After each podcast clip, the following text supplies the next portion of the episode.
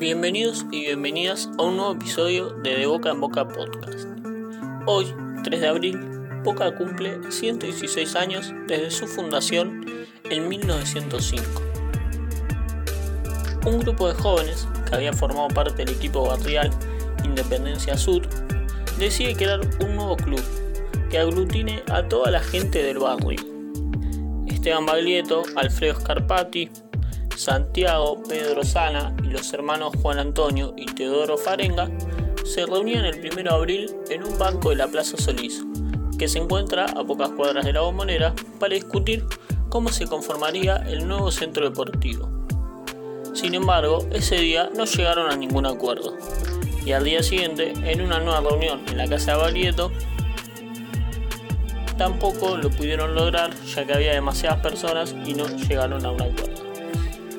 Finalmente, el lunes 3 de abril, en la casa de los hermanos Farenga, logran conformar la primera comisión directiva, integrada con Esteban Baglietto como presidente y Amadeo Gelsi como vice.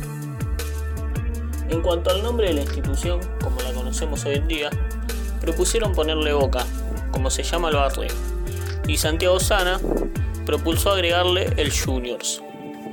Por otra parte, el primer estadio no se ubicaba en en 805 como hoy en día, sino que en Pedro Mendoza, hoy llamada Agustín Cafarena, y Senguel, hoy Benito Pérez Galdós y Gaboto.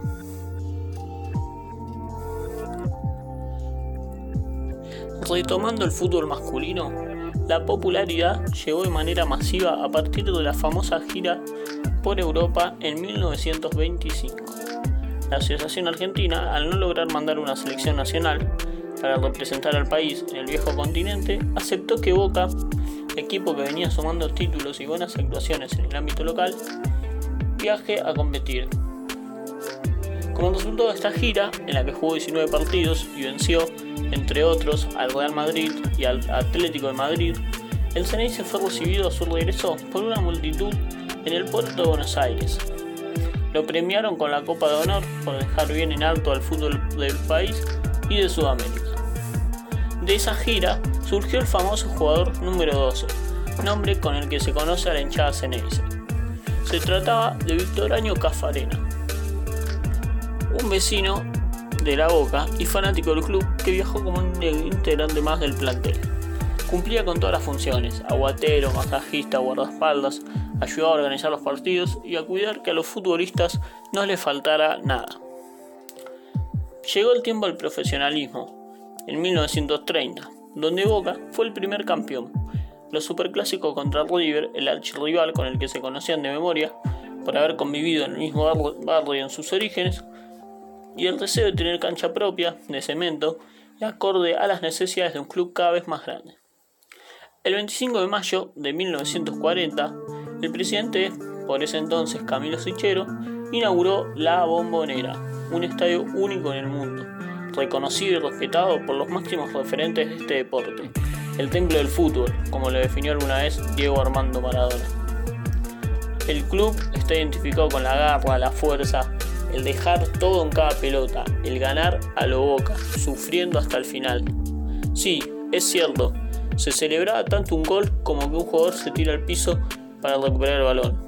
Y si en el intento por recuperarlo traba la pelota con la cabeza, mucho mejor.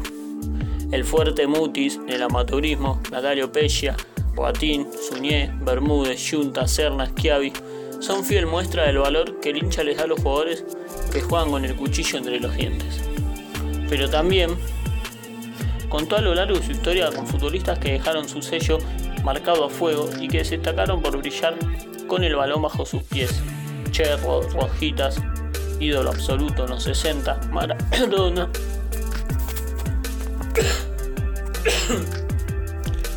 Maradona, el mejor de todos los tiempos, quien llegó en 1981 para salir campeón. Juan Román Riquelme, un exquisito, tal vez el futbolista más querido de la historia del club, actual vicepresidente de la institución, y Carlitos Tevez, el Apache, quien acaba de consagrarse campeón, siendo una enorme figura. Muchos otros soñaron y sueñan con vestir la azul y oro, con pertenecer a la mitad más uno del país. Frase patentada por el presidente Alberto J. Armando para dar a entender lo grande que es el Ceneice en el país y en el mundo. Boca es el equipo con más títulos en la Argentina, 70, y también el que más suma dentro del país, 18 junto con Independiente, en el plano internacional. Ganador de tres copas intercontinentales, dos de ellas ante el Real Madrid y el Milan. Seis Libertadores, fue 11 veces finalista del torneo, es el único equipo de Argentina que nunca descendió y que se dio el lujo de jugar siempre en primera división. Pero también contó a lo largo de su historia con futbolistas que dejaron su sello marcado fuego y que se destacaron por brillar con el balón